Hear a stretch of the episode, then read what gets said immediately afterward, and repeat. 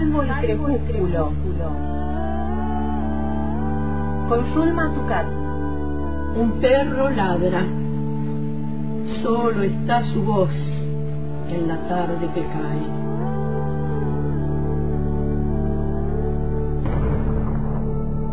Soy el solitario que escucha sus ladridos en el poniente. Salvo el crepúsculo. Suelo rodar en el abismo, en el abismo, enternece el crecimiento. Del habla, del habla, está hecho el vuelo.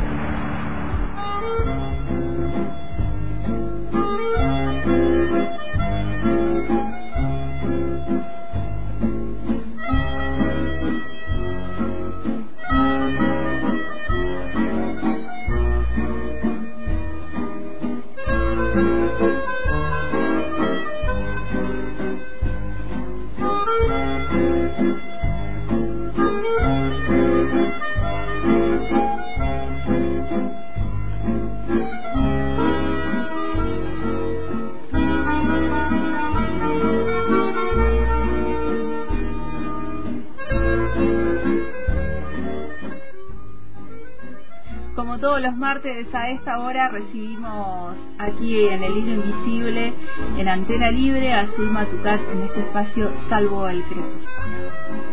¿Cómo están? Buenas tardes a todos.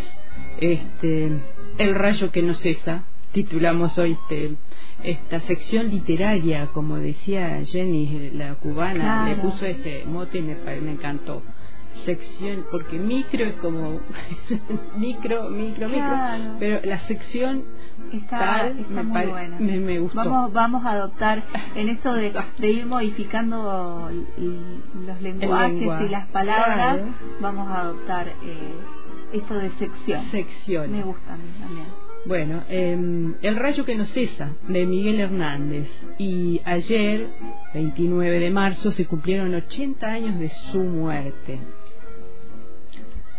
¿No cesará este rayo que me habita el corazón de exasperadas fieras y de fraguas coléricas y herreras donde el metal más fresco se marchita? ¿No cesará esta terca estalaxtita de cultivar sus duras cabeceras como espadas y rígenas hogueras hacia mi corazón que muge y grita?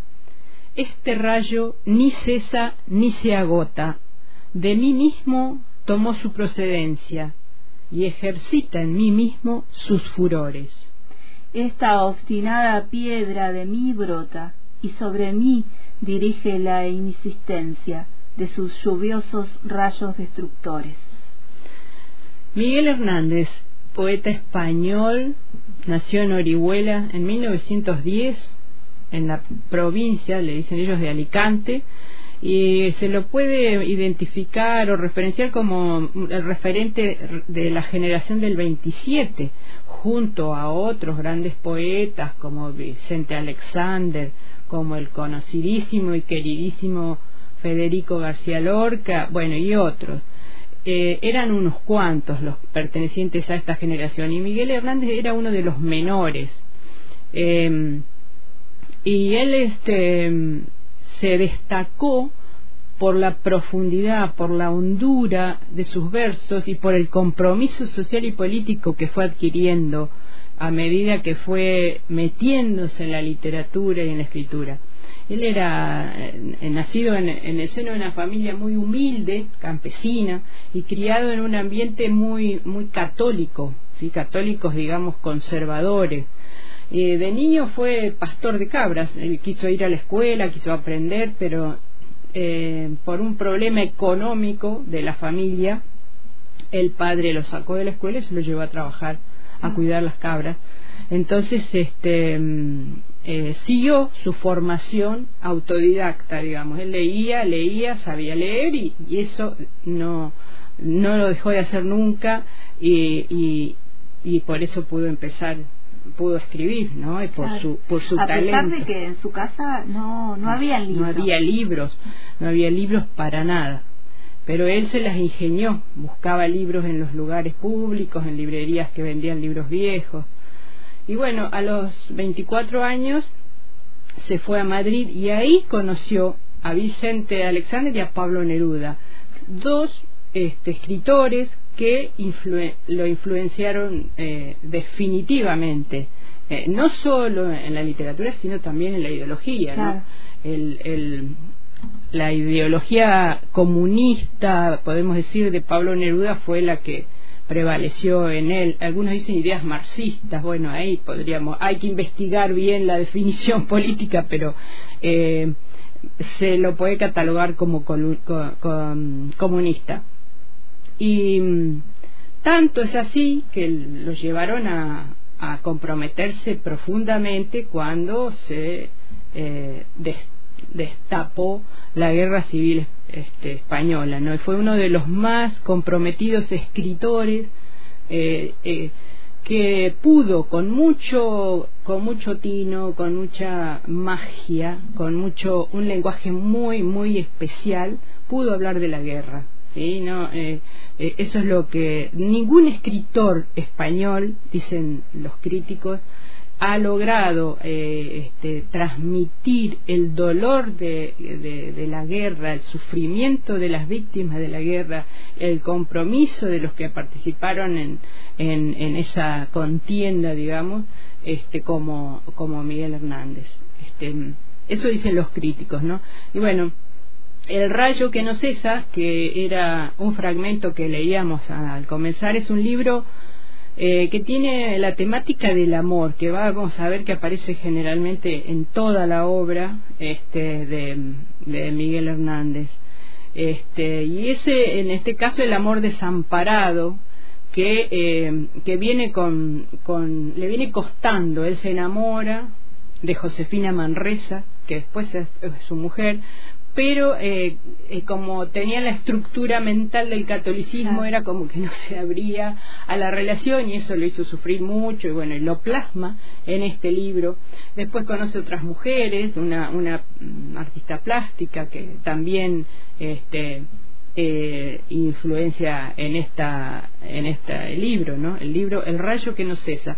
Pero mm, a mí me gustó este título, no solo por el libro, sino porque eh, la literatura, la poesía, la escritura de Miguel Hernández va a hacer ese, porque se murió muy joven, todos sabemos que se murió a los 31 años.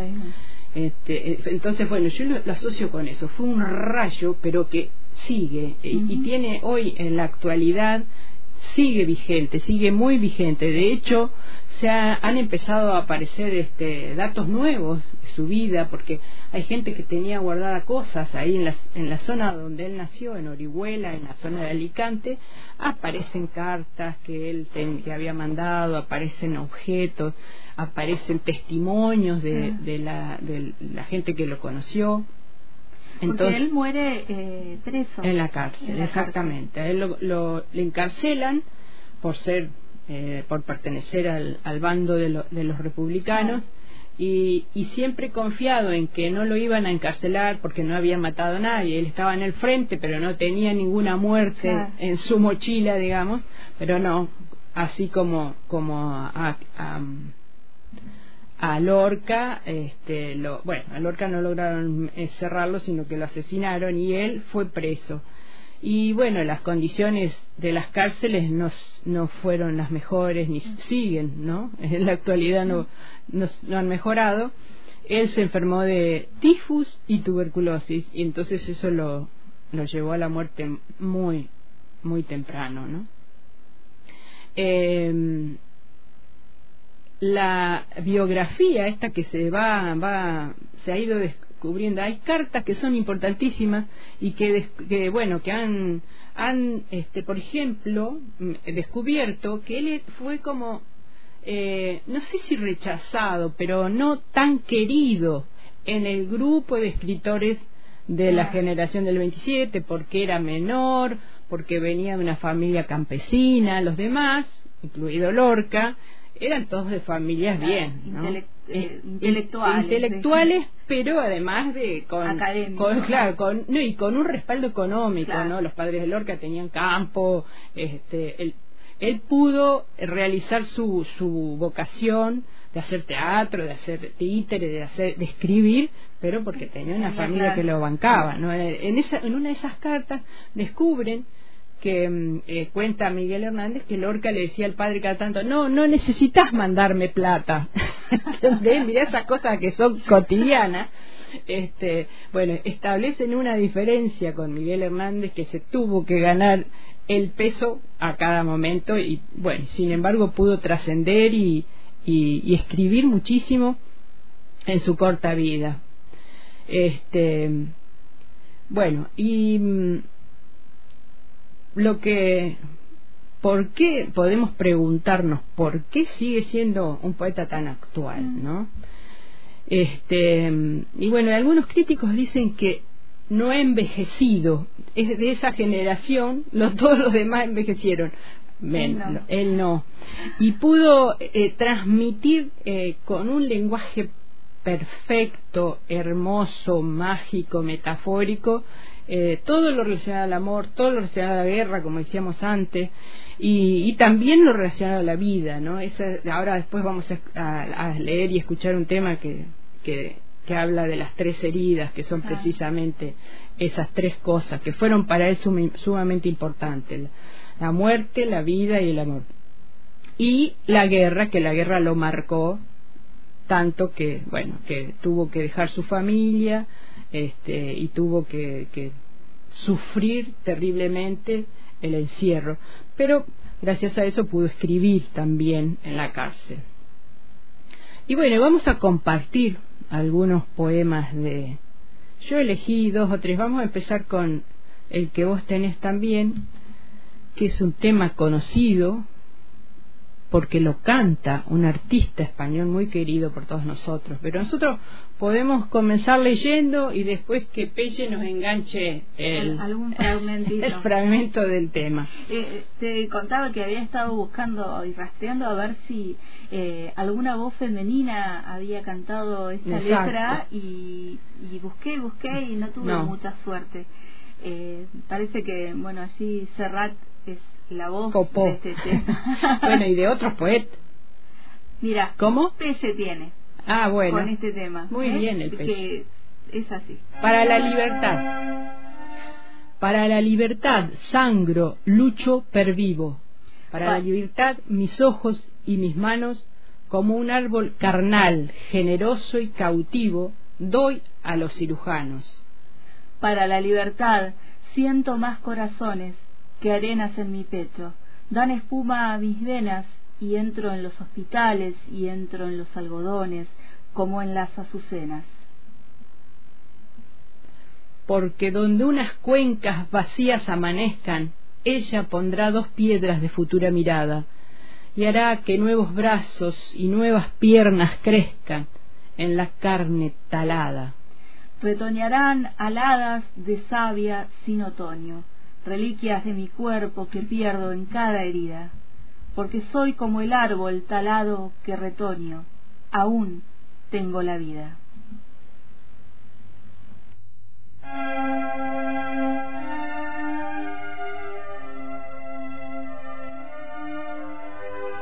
Para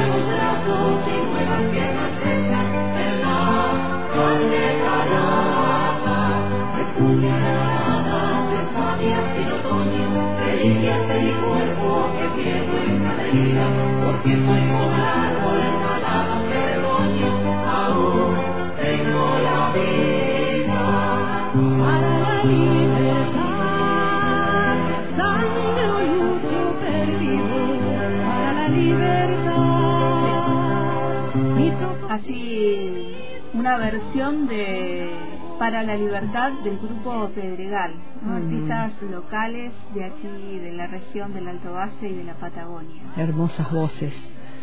Y bueno, y este poema canción, ¿no? Eh, es este la voz anónima de un herido, de- dicen los críticos y los analistas de los poemas de Miguel Hernández, y simboliza o referencia a todos los, cam- los combatientes este, por, la, re- por la República en la Guerra Civil Española que dieron su vida por, precisamente por la libertad, ¿no? Es una ofrenda a la, a la libertad de este poema. Es bellísimo, es bellísimo. Más allá de que lo, de quien lo cante, es, es precioso.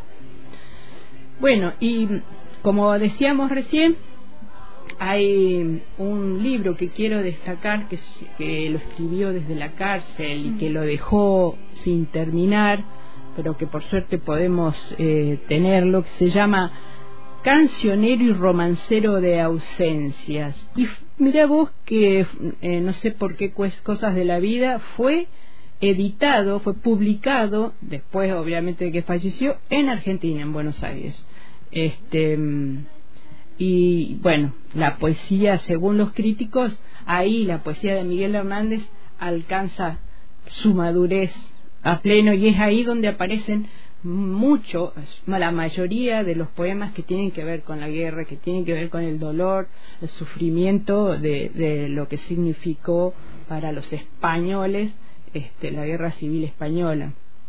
Este, mm, la obra recupera la esperanza, es una forma de, la forma de escribir, de expresarse de Miguel Hernández hace que esta obra, eh, eso, haga la, eh, que la esperanza ese, resurja después de semejante desastre humano que fue eh, la guerra, ¿no? Este, el otro día conversábamos y anoche pude ver la película de Almodóvar Ah, y bueno, paralelas. madres paralelas y ahí está clarísimo, ¿no? El, el sufrimiento, el dolor.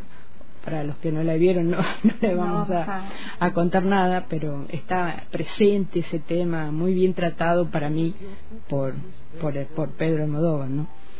Y mm, este hay mm, un tema que a mí de, de, Miguel Hernández es el que más me gusta, me gusta toda la obra, ¿no?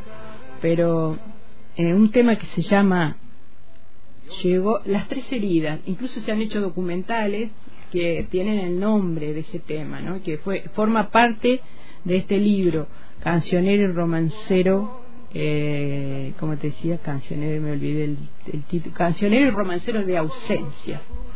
Bueno, y las tres heridas también ha sido musicalizado. Podemos leer y después escuchar eh, lo que Pelle nos va a proponer. Llegó con tres heridas, la del amor, la de la muerte, la de la vida. Con tres heridas yo, la de la vida, la de la muerte y la del amor. Llegó con tres heridas, la del amor, la de la muerte, la de la vida. Con tres heridas viene la de la vida, la del amor, la de la muerte. Con tres heridas yo, la de la vida, la de la muerte, la del amor. Y este poema tiene que ver, como decíamos antes, con las tres cosas fundamentales que han sido lo, que, lo que marcó la vida de, de Miguel Hernández, ¿no? La vida, el amor que lo hizo sufrir y caminar demasiado, y él sabía que iba a entregar su vida por, por su España y, bueno, entonces ahí estaba la muerte.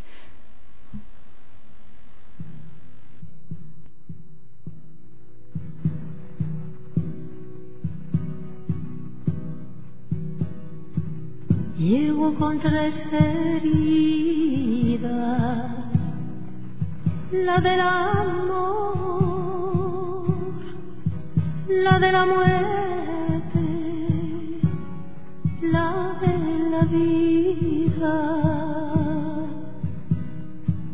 Llego con tres heridas, la del amor, la de la muerte,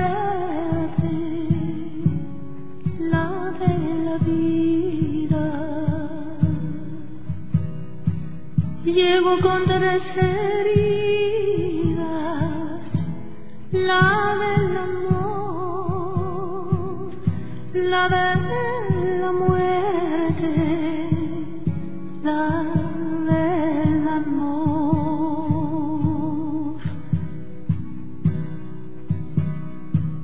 Con tres heridas viene